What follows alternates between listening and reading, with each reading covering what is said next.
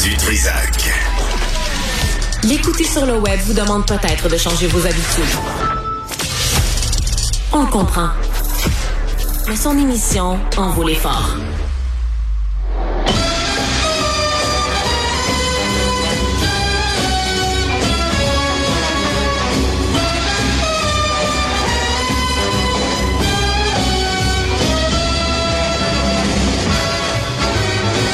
Bon, on le sait, euh, les romans de James Bond, euh, les romans James Bond avec James Bond de Ian Fleming ont été réécrits euh, pour en supprimer les références raciales, principalement face aux personnages noirs. on n'a pas touché les références aux personnages, par exemple, asiatiques, ce qui est quand même deux poids, deux mesures. Ou non plus les références douteuses au viol, la misogynie du personnage face aussi aux homosexuels. Donc, donc, euh, on, va avoir une nouvelle édition euh, de tous les livres 007, euh, réédité en avril prochain. Et on a avec nous Maxime Prévost, qui est prof titulaire au département de français à l'Université d'Ottawa. Monsieur Prévost, bonjour. Bonjour, Monsieur Dutrisac. Merci d'être avec nous. D'abord, vous, sur votre compte Twitter, vous écrivez « Je dialogue avec les morts par la lecture ». Selon vous, que dirait Yann Fleming de cette décision? Yann Fleming serait euh, certainement déçu, mais en fait, il en a vu d'autres dans sa vie et sa carrière. Il aurait, euh, il serait déçu, mais il aurait un sourire en coin, disons. Mais est-ce que Yann Fleming, parce que j'ai lu, euh, j'ai lu vite là, vous avez écrit sur érudit.org une analyse qui touchait entre Jules Verne et Yann Fleming. Est-ce que Yann Fleming était un raciste? Bah, écoutez, euh, Yann Fleming, je peux vous donner une réponse euh, passe-partout. C'est un homme de, son époque et de sa génération. Ouais. Euh, si on se situe dans le discours social britannique des années 40, 50, 60, non, je pense pas qu'il était particulièrement raciste, mais ceci dit, c'était certainement un homme dominant et privilégié. Là. Il a joué un rôle très important dans l'amirauté britannique pendant la Seconde Guerre mondiale. Euh, il a joué un rôle important dans les services secrets britanniques, dans le, la fondation de, la CIA américaine aussi. C'est un homme qui est convaincu, disons, de, de son importance et de son euh, de, la pertinence de son action sur le monde. Hmm. Voilà, je pourrais dire ça. Vous avez, euh, M. Prévost, là, écrit l'institution du terrorisme planétaire de Jules Verne à Ian Fleming. Qu'est-ce que vous avez découvert à son sujet? En fait, euh, je suis. Euh, bon, vous savez, je m'intéresse beaucoup à Yann Fleming, mais je suis plutôt un professeur de littérature française. Donc, euh, l'article dont vous parlez, c'est. je m'intéressais plutôt à Jules Verne, mais ce que j'ai découvert, c'est que plusieurs des romans de Jules Verne qui sont extrêmement obscurs, qu'on ne connaît pas, ont été plagiés par des grands écrivains à d'autres moments et, sont connus, disons, par, par contrebande. Donc, c'est le cas d'un roman obscur de Jules Verne qui s'intitule Face au drapeau, qui a été, je dirais, plagié, on pourrait dire peut-être de manière plus polie. Euh, euh, on lui a rendu hommage. Il y a Thunderball. Donc en fait, Thunderball, c'est vraiment une forme de réécriture d'un roman très obscur de Jules Verne qui date de la fin du 19e siècle. Donc en fait, euh, je, m'amusais un peu à voir quelle pouvait être l'influence occulte de, de, Jules Verne et aussi que euh, dans le, le, cas qui nous occupait, là, qu'un certain nombre des idées qu'il mettait de l'avant euh, sont devenues beaucoup plus évidentes dans un contexte de guerre froide après avec quelques décennies de distance. Ouais. Vous avez écrit Yann Fleming compte parmi les successeurs les plus influents de Verne, étant l'écrivain qui a relayé l'imaginaire de la terreur avec la plus grande efficacité. C'était quoi le but de Ian Fleming quand il commençait à écrire un roman? Euh, OK. Euh, si on se fie à Ian Fleming lui-même, je ne crois pas qu'il faille le croire, c'était de, de, divertir les lecteurs. Donc, il s'était, disait-il, retiré des services secrets. On sait depuis récemment que c'est pas tout à fait vrai, ça. Donc, il s'était euh, retiré des services secrets. Il voulait s'amuser avec l'expérience qu'il avait acquise tout en la transfigurant de manière euh, caricaturale et somme toute amusante. Donc, il disait que son ambition, c'était to write the spy stories, to end all spy stories. Écrire l'histoire d'espionnage qui va mettre fin euh, à, toutes les histoires d'espionnage. Un léger égo, hein? Pardon? Un léger égo, euh, c'est Yann Fleming. oui, mais oui, en effet. Mais, mais comme je vous disais, si j'essayais de le mettre en contexte, il a effectivement joué un rôle très important dans dans le pour l'amirauté britannique pendant la Seconde Guerre mondiale. Il était convaincu de la pertinence de son action.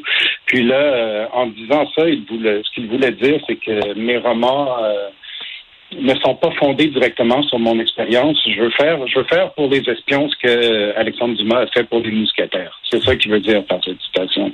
Donc, il est transfiguré sur le plan mythographique. Donc, ça, ce serait son, on le croyait, ce serait son objectif. Je pense qu'il y un objectif plus secret et euh, vraiment un objectif dans lequel il a parfaitement réussi, c'est d'essayer de convaincre le public britannique et ensuite international de la pertinence et du bien fondé des services secrets britanniques. Hmm. Mais en même temps, le personnage, euh, M. Prévost, le James Bond, est un fonctionnaire, assassin, psychopathe, misogyne, fumeur, euh, dit-on, de soixantaine de cigarettes par jour. Est-ce qu'on doit s'attendre à ce qu'il soit aussi raciste? Ben, écoutez, euh, ayant lu et relu récemment l'ensemble du corpus et étant habitué à me voyager un peu dans le temps par la lecture, là, il me semble pas si raciste que ça, en vérité, si on le replace dans son contexte. Là, évidemment, il y a des choses du passé qui peuvent déranger nos, nos sensibilités actuelles, c'est clair, et, mais c'est... Euh, s'il fallait euh, réécrire tout ce qui peut peut-être nous déranger, on aurait beaucoup de travail à faire et puis ce serait un travail un peu inutile vu qu'on je ne crois pas que nous représentions le point d'arrivée de tout. Euh, hmm. Nous-mêmes, nous sommes le passé de l'avenir. Donc, euh, je suis pas sûr que ce soit utile de tout réécrire pour notre sensibilité actuelle. Ouais. Vous avez collaboré, j'avais parlé à Geneviève Tellier, vous avez collaboré aux Libertés malmenées, toute cette histoire là autour de Vrushka, lieutenant Duval, à l'Université d'Ottawa. Euh, qu'est-ce que vous pensez de ces nouveaux, ces sensitivity, sensitivity, sensitivity readers, là, ces lecteurs préposé à la sensibilité. Vous pensez quoi de tout ça, vous? Bon, ben, ça me semble une très, très mauvaise idée. Là. C'est dans c'est dans ce contexte général-là que, que je j'ai intervenu avec Geneviève Tellier et d'autres à l'Université d'Ottawa. Ça, me semble une très mauvaise idée pour différentes raisons, mais disons pour faire vite, la première raison, ce serait que lorsqu'on commence à euh, censurer ou disons euh, essayer d'interférer avec les, textes et les productions du passé. On sait où on commence, mais on n'a aucune idée d'où on va arrêter. Souvent, même si l'intention peut sembler bonne, on vient d'ouvrir une boîte de Pandore. Bon, la deuxième raison, c'est aussi que euh, ça me semble très infantilisant d'essayer de nous protéger de ce qui a pu être fait dans le passé. Le passé, s'il nous choque à ce point et puis si euh, s'il nous semble si étranger à, nous, c'est parce qu'il est révolu, c'est parce qu'il appartient au passé et il me semble qu'on ne doit pas s'en préoccuper à ce point. Mais est-ce que la réflexion est trop compliquée à avoir ou, on cède à la pression woke de vouloir euh, annuler la culture euh, du passé? comment vous percevez ça, vous? Ben, écoutez, dans le cas qui nous occupe, là, les romans de James Bond, j'ai lu un peu, je suis allé voir les intentions des éditeurs là, qui sont en train de faire ça, par exemple. Puis eux, euh, en fait, là, le groupe qui est en train de rééditer les James Bond, là, c'est de Ian Fleming Estate. OK? Ils ont une compagnie éditoriale qui est de Ian Fleming Publications. Puis leur objectif, là, vu qu'il leur reste une dizaine d'années de copyright qu'ils peuvent euh, encaisser, c'est euh, c'est d'essayer d'aller développer des nouveaux publics. OK? Et là, ce qu'ils ont essayé de faire, mais je pense qu'en ce moment, ils doivent le regretter, là, ils doivent sentir que ça leur, ils doivent sentir que ça leur euh, rebondit un peu en pleine face, mais mm. ils ont essayé de, de, de, faire des changements, disons, euh, relativement mineurs pour essayer de se protéger, pour essayer de faire en sorte que des nouvelles générations de lecteurs soient pas héritées par un certain nombre d'éléments évidents. Mais là, comme, comme avec les exemples que vous avez donnés tout à l'heure en début d'entrevue, on voit que la plupart de leurs interventions, si je me fie à un article qui a été publié dans The Independent, là, considèrent les, euh, disons, les Noirs, hein, comme ce qui a trait à la Critical Race Theory. Mais je pense qu'il y en a d'autres aussi. Je pense que je pense qu'il y a des coupures liées à des euh, sensibilités érotiques qui ont euh, qui ont changé. En fait, on sait où on commence, on ne sait pas trop où on arrête. Mais comme comme euh, les exemples que vous donniez en début d'entrevue, de, entre d'entrevue de signal, euh, là, on a coupé un certain nombre de choses ou changé un certain nombre de choses, mais pas tout. Et puis d'autres lecteurs peuvent se sentir indignés qu'on ait tenté de, de de, de ménager les sensibilités euh, afro-américaines, mais pas asiatiques, par exemple, ou euh, féministes. Donc, on sait où on commence, mais on ouvre une boîte de Pandore, et je pense que la seule chose à faire, c'est de publier le texte tel quel avec si besoin est, et en fait, je le recommanderais, avec euh, une préface euh, savante qui essaye de, de resituer le texte dans son époque. Ouais, mais ça c'est dangereux, hein. Votre votre ancienne collègue euh, y a passé à l'université d'Ottawa en essayant de faire ça. Ben oui, elle y a passé. C'était complètement absurde, c'était complètement injuste. Je suis encore assez fâché contre mon institution, mais mais en même temps, ça se passe pas toujours comme ça. Son, cas, euh, elle a été, euh, je dirais, particulièrement malchanceuse et on a été particulièrement mal intentionné à son endroit. Là. Je veux dire, ça se passe pas toujours comme ça. Euh, jusqu'à maintenant, j'ai pas trop de difficultés dans mes cours. D'autres professeurs s'en tirent bien. En fait, touchons du bois. Là. je pense qu'en général.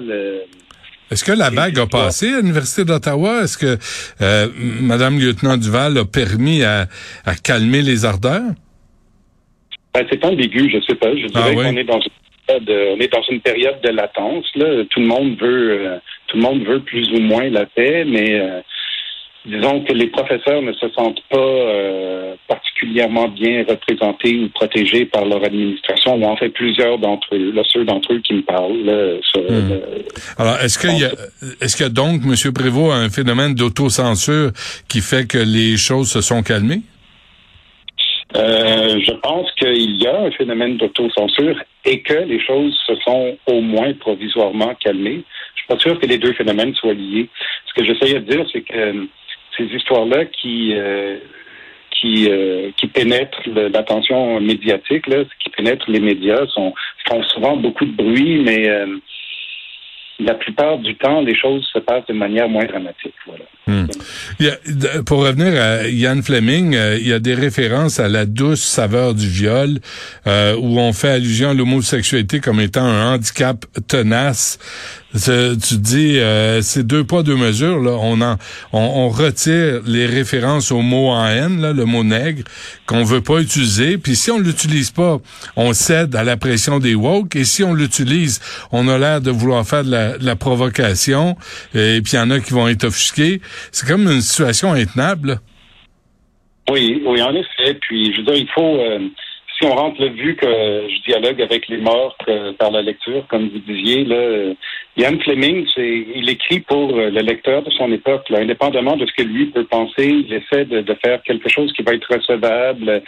Euh, il faut voir qui parle dans ses romans aussi, il faut voir dans quel contexte, où ça se déroule. Ian Fleming lui-même, c'était certainement un homme, euh, disons, euh, hétérosexuel, euh, on dirait macho aujourd'hui, mais l'un de ses meilleurs amis, c'était Noel Coward, qui était un, gay hmm. très ouvertement à l'extérieur du garde-robe. C'était son voisin en Jamaïque, c'était un de ses meilleurs amis. c'était pas un homme fermé à d'autres réalités. le personnage de James Bond dans ses relations avec les femmes, si on regarde l'ensemble, il n'est pas, euh, je pense, réductible à cette euh, à cette image de, de violeur en série. C'est plus euh, les négociations sont plus compliquées à l'intérieur des romans et je pense que la question du consentement était très importante pour Ian Fleming. Voilà pour parler le langage de notre époque. Ouais. Comment sommes-nous rendus là, M. Prévost? Mais rendu là où? À réécrire des romans. À censurer, à réécrire, à effacer le passé, à tu sais même pas une remise en contexte, rien, ça a l'air trop compliqué. On préfère euh, tout effacer puis penser qu'on va appliquer les normes d'aujourd'hui à il y a 60 70 ans. Bon, ben, je dirais que de manière générale, puisque vous m'avez amené sur l'affaire Verouchka, lieutenant Duval, je peux aller dans cette voie-là un peu. Je pense mm-hmm. qu'on a euh, en termes sociaux, on a perdu vraiment euh, une capacité, disons, à débattre, débattre de manière respectueuse, euh, participer à des débats contradictoires où euh, quelqu'un peut parler de politique ou de quoi que ce soit avec quelqu'un d'autre qui n'a pas du tout la même opinion que lui, puis ils vont essayer de faire valoir leur point de vue, puis à la fin, même si finalement on demeure en désaccord, on ne considère pas que la personne qui nous a parlé est un débris ou une ordure. Je pense qu'on a perdu cette capacité-là. Hein. La capacité de respecter des opinions qui ne sont pas les nôtres, des points de vue qui ne sont pas les nôtres. Donc, tout s'est vraiment simplifié. Le monde et les représentations du monde se simplifient en bon, méchant, être du bon, du mauvais côté. Puis là, euh, ce qui m'inquiète en tant qu'historien de la culture, disons, c'est que presque automatiquement et presque logiquement, tout ce qui appartient au passé appartient euh, au mauvais côté des choses. Ça appartient à, ce que, à l'erreur, à ce qui est méchant, ce qui euh, tient pour acquis que nous, on a toujours raison et qu'on est un point d'arrivée aussi et non pas un point de transition, comme je disais. Donc, ça me semble ça me semble simpliste et immature. Je dirais qu'on vit dans une société extrêmement simpliste, plus qu'auparavant. Et immature. Je pense que c'est deux adjectifs qui s'appliquent. Euh, euh si, sortons de Ian Fleming. Là. Vous, vous avez, vous avez étudié Jules Verne. Est-ce qu'on a les mêmes préoccupations dans l'œuvre de Jules Verne? Ah oui, absolument. À plus forte raison, c'est le 19e siècle. Puis là, Jules Verne, euh, beaucoup plus qu'Ian Fleming, Jules Verne, c'est un homme de, du Second Empire, de la Troisième République. Il est très ouvertement colonialiste, euh, raciste. Euh, il a une vision très hiérarchique du monde, avec les hommes blancs de 50 ans, bien barbus, qui sont au sommet de la pyramide. Là, c'est clair dans chacun de ses romans. Mais ceci dit, c'est pas c'est pas tout ce qu'il y a chez Jules Verne. Jules Verne est aussi des auteurs français de sa date, celui qui est le plus intéressé par euh, les, les, pays du monde entier et qui va les faire découvrir, même si c'est d'une manière orientée, va les faire découvrir à son lectorat. Hmm. C'est certain que, que, chez tous les auteurs du 19e siècle, c'est un peu ce qui m'a lancé dans l'affaire des Rouchka, lieutenant Duval. Euh, les auteurs du 19e siècle, et à plus forte raison les auteurs euh, plus anciens encore, on va toujours S'il y a des mots qu'il faut absolument éviter, vous pouvez être certain qu'on va trouver ces mots chez eux. On ne veut pas commencer à, à caviarder les textes qu'on fait lire aux étudiants en classe, puis on veut encore moins être obligé de procéder à des euh, éditions qui vont réécrire les œuvres du passé. C'est un, un projet qui est vain et qui est enfantin et qui est absurde. Mais est-ce qu'on est-ce qu'on arrive dans le George Orwell, est-ce qu'on va caviarder des livres? Est-ce qu'on va être, euh, t'as quoi, euh, Fahrenheit 451, là, où on, brûlait des livres? Est-ce, qu'on s'en va là-dedans? Là?